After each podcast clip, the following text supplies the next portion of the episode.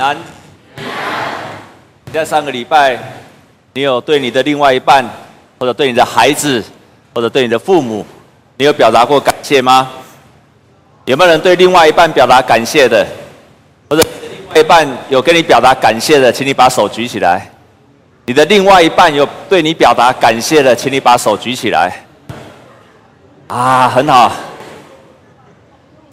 哎，牧师娘，你有没有举手啊？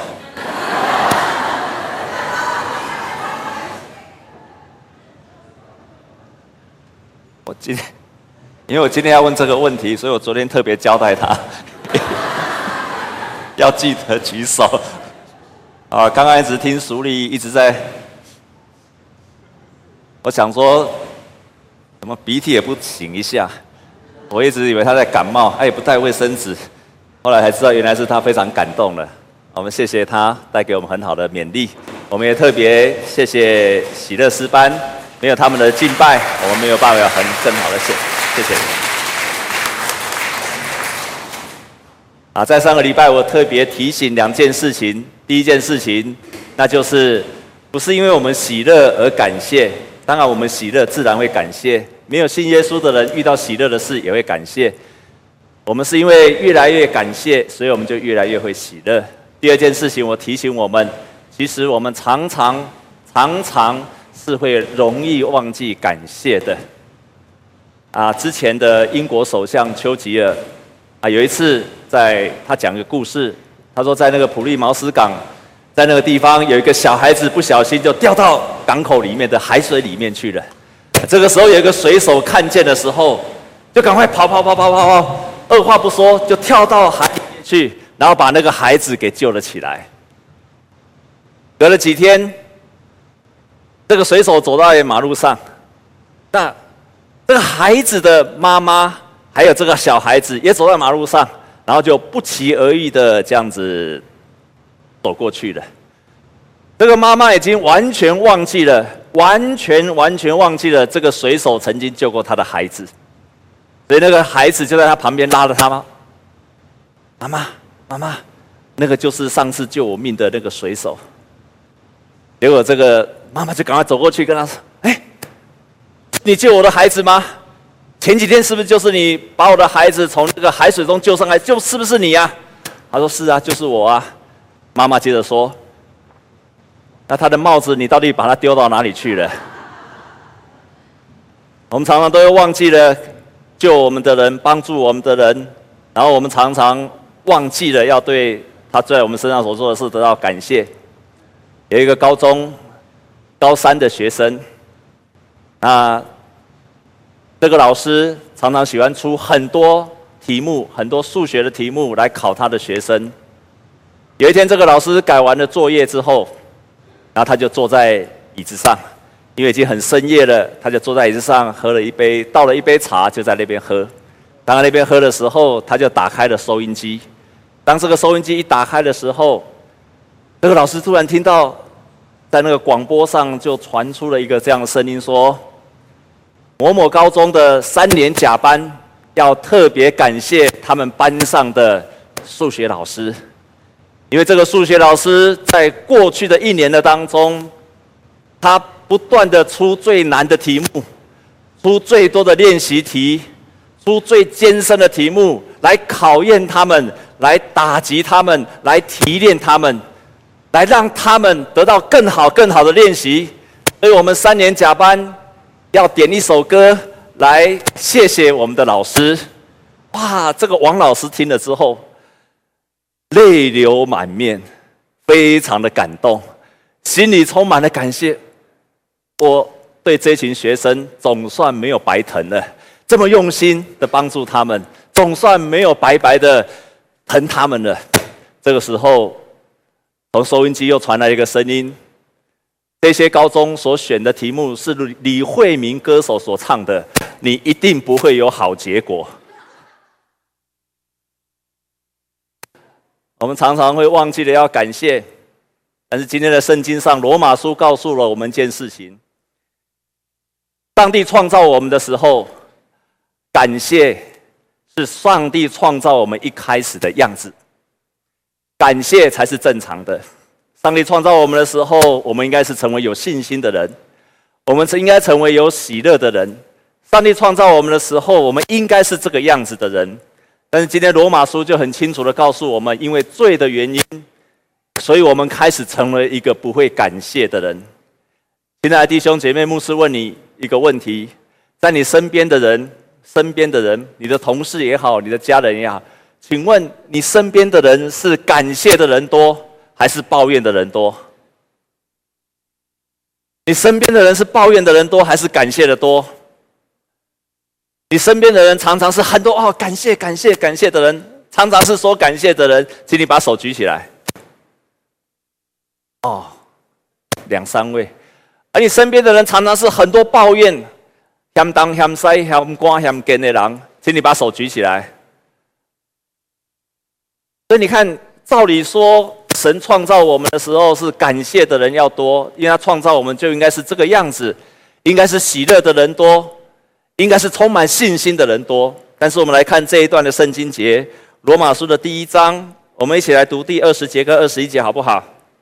我们来读第一章的第二十跟二十一节，我们一起来读预备。到天地以来，上帝的永能和神性是明明可知的，虽是眼不能见。但借着所造之物，就可以晓得叫人无可推诿，因为他们虽然知道神，却不当作上帝荣耀他，也不感谢他，他们的思念变为虚妄，无知的心就昏暗了。所以在这个地方就清楚地告诉我们，上帝创造的时候，照理说我们应该很容易感谢神，我们应该是一个看见上帝所创造的一切，自然会感谢神的。但是因为罪让我们的心昏暗，所以我们变成了一个不会感谢神的人。弟兄姐妹，我们跟左右的邻居跟他提醒好不好？说不会感谢是不正常的，所以感谢才是正常的，感谢才是正常的。在我们读的另外一处的圣经节诗篇一百零三篇，让我们看见一个正常的基督徒，一个正常的儿女。大卫他是怎么样感谢神的？我们看见大卫是个非常特别的人，他非常棒。我觉得今天你一定要从诗篇一百零三篇得着了这个奥秘。大卫他遇到好事情的时候，他当然感谢赞美神；他遇到坏事的时候，他被追杀的时候，他被围剿的时候，他被扫罗追捕的时候。他仍然感谢赞美神，这个当中有奥秘，而且我们看见大卫是如何成为一个会感谢的人。我们来看诗篇一百零三篇，诗篇一百零三篇就是大卫的感恩日记，诗篇就是大卫的感恩日记。我们要从一百零三篇看大卫如何成为一个神的儿女，而且成为真正感谢的人。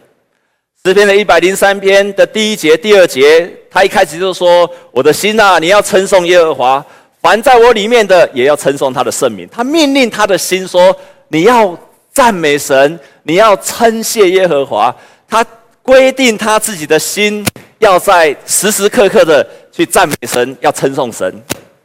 然后我们看第三节一直到第六节，大卫在这个地方，他开始把一件一件他感谢在他生命当中所经历的事情，就一件一件、一件一件的写了下来。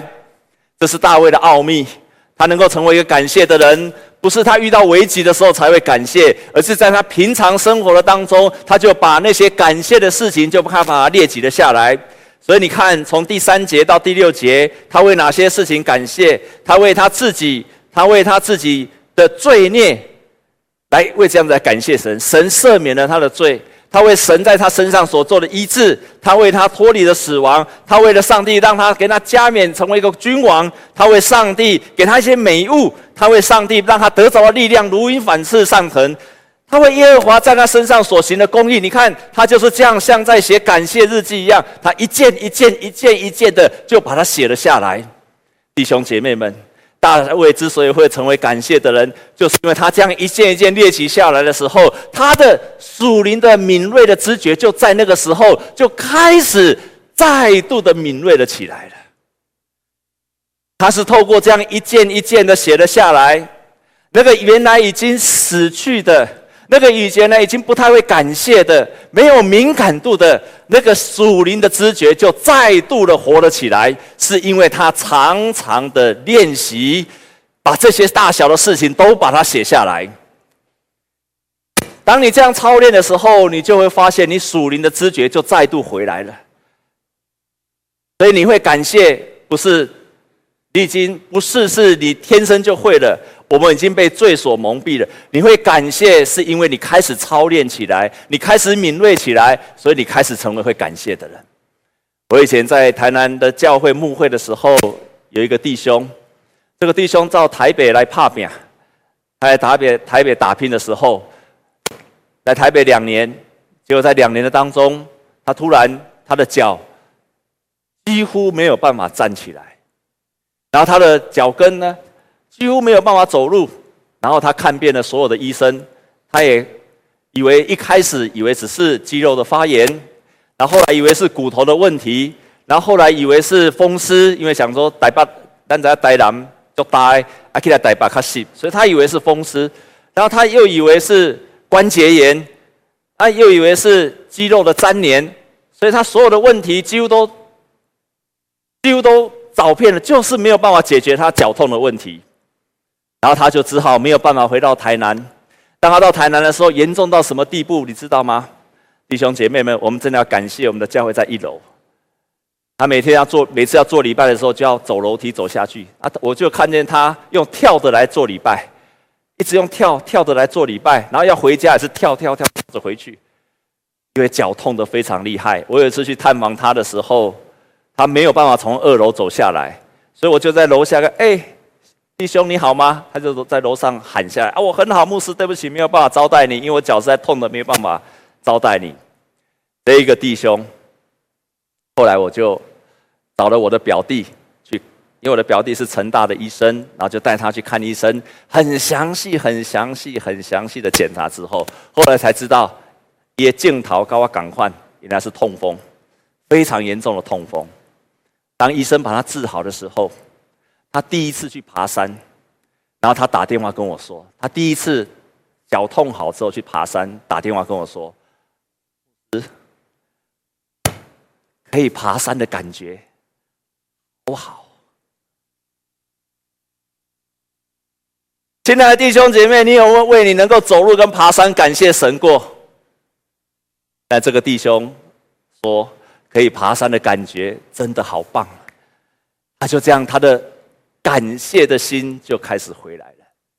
大卫他在所发生的事情，他一样一样的列举之后，他就开始慢慢的成为一个感谢的敏锐的知觉就再度回来了。他是借着操练，然后学习会感谢的。接下来越感谢就越多，所以我们从第六节，从第七节一直到第十八节，我们就看见上帝他所做的一切。大卫在那个时候又继续的更扩大他的上帝的恩惠，在全人类的当中所做的每件事情。于是大卫把把他的感谢，除了发生在他的身上，从第七节开始，他就列举了在以色列的这个国家，大卫所做的哪些，诶，上帝所做的哪一些值得感谢的事情。在这个地方，我们看见上帝的拯救，上帝对这个民族的慈爱。上帝对这个民族没有纪念他们的罪，上帝在这个民族的当中没有思念人的软弱，这一切一样一样的把它列举出来。弟兄姐妹，我们之所以让我们之所以会成为感谢的人，之所以会成为感谢的人，就是我们慢慢的把所有更多的感谢，把它更多的扩散出来的时候，终究我们会成为一个完全会感谢的人。因此，牧师要特别的建议我们各位弟兄姐妹。如果可以的话，每一天来操练，在生活当中的为了小细节来感谢人，也来感谢上帝。我曾经在网络上看到有一个人在感谢他的房东，他就这样说：“我要感谢我的房东，因为他主动帮我们修缮家中的电器。我要感谢我们的房东，他不会打扰我们的生活。我要感谢我们的房东，他信任我们。”把我们自己找水电行来修缮，主动来修缮我们的水电。我要感谢我们的房东，他忍容忍我们常常一拖再拖房租。我也要感谢我们的房东，他家中的冷气、洗衣机的品质都很好，没有因为我们是租房子，所以他就随便给我们任何的电器用品。就这样子，生活的细节的当中，我们慢慢的、慢慢的把很多感谢的事情从个人所经历到，然后一直扩散到，我们就慢慢的属灵的知觉就开始回来了。不止这样子，我们当中是父母的，也要学习带领我们的孩子成为一个会感谢的人，也要教导我们的孩子成为会感谢的人。可以怎么做？我们可以以身作则。主动的表达对我们的家人、对我们的亲人、对我们的老板各样感谢的事情。当我们看见孩子得到一个很好的奖赏、很好的成绩，我们应该提醒他：你要去感谢那些帮助你的人，感谢你的老师，感谢你的教练。每一天，我们应该有机会跟孩子在一起，要一起来分享感谢的事情。同时，我们鼓励我们的孩子有感谢的行动出来，让他开始对人能够表达感谢。当我们这样做的时候，就是一个父母在教导孩子成为感谢的，因为感谢不会天生，感谢是操练出来的，感谢是借着教导出来的，我们的孩子才能够学会真正的感谢。但是更棒的一件事情。我希望你今天能够得到这一点，更棒的一件事情。为什么大卫他在任何的环境，他都要感谢，他都要赞美？为什么大卫他在顺境的时候，他感谢跟赞美？为什么大卫他在逆境的时候，他被追杀的时候，在下个礼拜我要分享，当大卫被追杀的时候，在诗篇他仍然感谢神、赞美神。为什么大卫遇到各样的困难，在人所认为困难的环境，逃都来不及了，要躲藏都来不及了，抱怨都来不及了，但是大卫却在那个时候都感谢。大卫真的是一个不得了的人，大卫真的是一个不得了的人。你在大卫的身上真的可以看到一个基督徒可以效法的很棒的功课。亲爱的弟兄姐妹，聪明的弟兄姐妹，为什么大卫在困难的时候，他仍然要感谢跟赞美神？为什么在那个时刻，他仍然要是赞感谢神跟赞美神？你知道吗？因为大卫找到了得到力量的奥秘，感谢带给他力量。我们常常有一句话说：“人生不如意怎样，十之八九。”所以换句话说，你在不如意的人生十之八九当中，你的如意的部分有多少？有一二。可是如果你一直看那个十之八九的时候，你越看就越没有力量，你越看就越软弱。所有心理学家都告诉我们，如果你在人生不如意十之八九的时候，你不要看那个八九，而你看那一二。这个时候，你在注视的不是失去的部分，而是什么？你还拥有的，你还得到的部分是什么？当那一部分你发一直注视着，你还得到你所拥有的部分的时候，你在那个时候，你会发现新的意念就转过来了。于是，在那个时候，你开始成为有力量的人。所以，大卫得到的秘诀就是他在人生不如意十之八九的时候，他学习看那个一跟二。用那个一跟二去感谢神跟赞美神，就因为他这样操练他自己，所以慢慢的他就从那个人生不如意十之八九而重视一跟二的时候，他就转了过来，他就开始重视他人生顺利的应该可以感谢神，过去上帝如何帮助他的部分，那一部分他就开始得着了力量。很多很多的心理学家告诉我们，当一个人会感谢的时候，即使他在很困难的时候，即使他遇到患难的时候，并不他没有办法入睡的时候，如果他开始学习感谢那一部分的时候，他就开始得着了很好的休息，很好的睡眠，那些忧愁就不再去侵扰他了。大卫找找找到了这个部分，那这个奥秘在哪里？你看，遇到不如意的事情，大卫重视那些他还拥有的部分。这个时候，他意念转变了。当他意念转变的时候，他开始得着了力量了。而且，我告诉你，再加上上帝会祝福，用感谢的心去做每一件事情。在那个人生不如意十之八九，你看那个一跟二，你用感谢的心去做那个一跟二，去感谢那个一跟二的时候，在那一小的部分的时候，上帝就开始慢慢的祝福你更大的部分，越祝福就越大。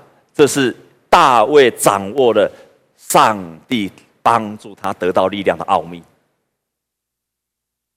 他找到了这个奥秘之后，他掌握了这个秘诀之后，所以他就不断的感谢，因为他知道当他这样做的时候会得着力量。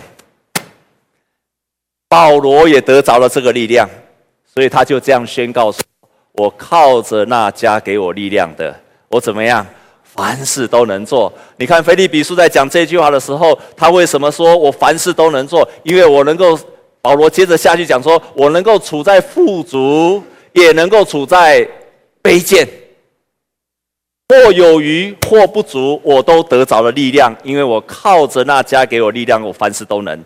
保罗也是这样，他发现在任何的时刻当中。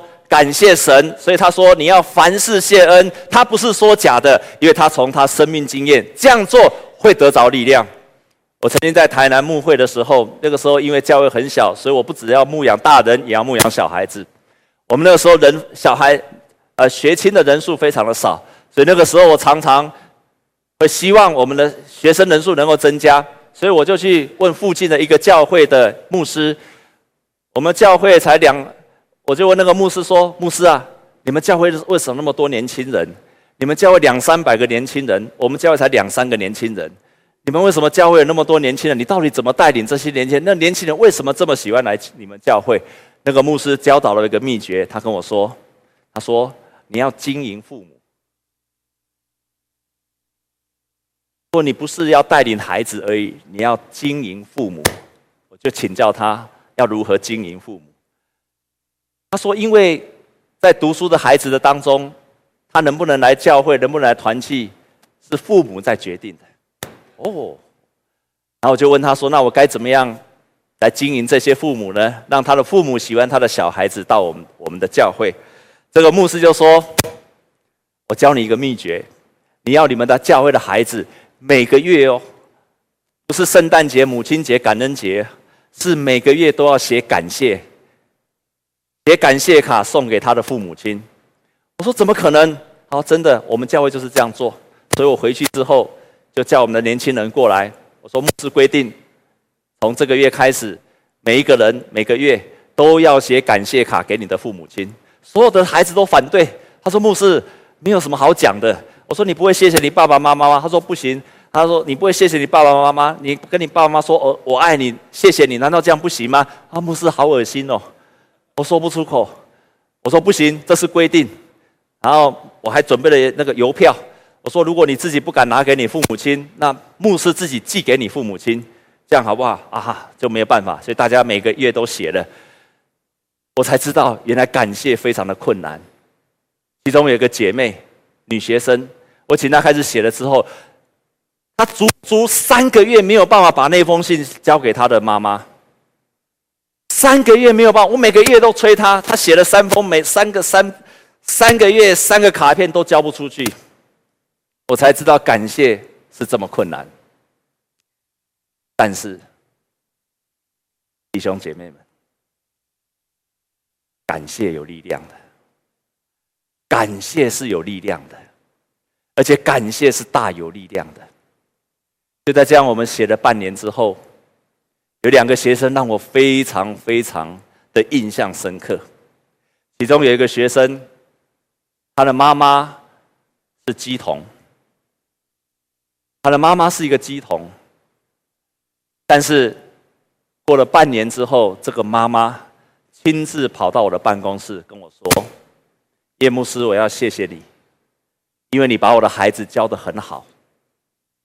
他虽然是一个乩童，法力无边。”不能改变他孩子的品格，不能改善他跟他妈孩子的关系。可是这一个孩子，他开始写了半年的感谢，他跟他妈妈恢复了关系。另外一个孩子让我更加的感动，这个孩子写感谢卡，感谢卡，他越写越多的时候，一直到他大学打工第一份薪水，他就很高兴的跑来跟我说：“牧师，这是我第一次领薪水过母亲节，所以我要好好的请我妈妈去吃一顿大餐。”当他这样跟他妈妈讲的时候，你知道这个妈妈如何的充满了激动？这个妈妈居然这样子说：“打，马上打电话，打电话到台北给他的爸爸，然后跟他说：‘爸爸，爸爸，这个阿辉阿公要请我吃饭呢。’这个妈妈充满了激动，一掏几个领薪水都讲要请我吃饭呢。这个妈妈非常非常的激动，感谢大有力量。”大卫找到了感谢的力量的奥秘，所以他知道在任何的环境当中，即使在很困难、很不愿意的时候，仍然感谢神。也因为他这样做，大卫成为了在任何困难的当中都能够扭转一切局势的神的的君王。愿你得着这样子感谢的力量，也愿你开始操练你的感谢。从你身边的人开始感谢起。当我们在家里面的时候，我们就感谢我们的另外一半，感谢我们的父母，感谢我们的孩子。当我们在办公室的时候，我们要感谢我们的老板，感谢我们的同事，感谢为我们打扫的那些欧巴桑、欧丽桑。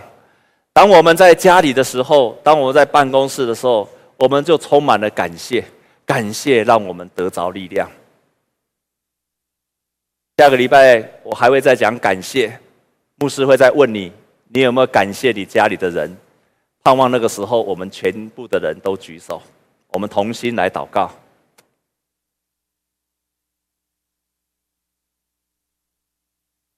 主啊，我们感谢你，谢谢你用圣经宝贝的教导来提醒我们，让我们知道感谢的可贵，也谢谢你用你的话语激励了我们。更谢谢你用大卫，你看为喜悦的儿女，成为美好的形象，教导我们。感谢充满了力量，感谢有神的同在，感谢使我们恢复你所创造我们一开始的样子。我们感谢赞美你，谢谢你，今天用这样的话语来提醒我们，愿我们都能够在每一天的感谢当中恢复，成为像你的儿女一样。我们这样祷告，是靠着耶稣基督的圣名，阿门。我们用这首诗歌一起来回应神在我们身上所做的一切。我们一起站立起来。今天开始。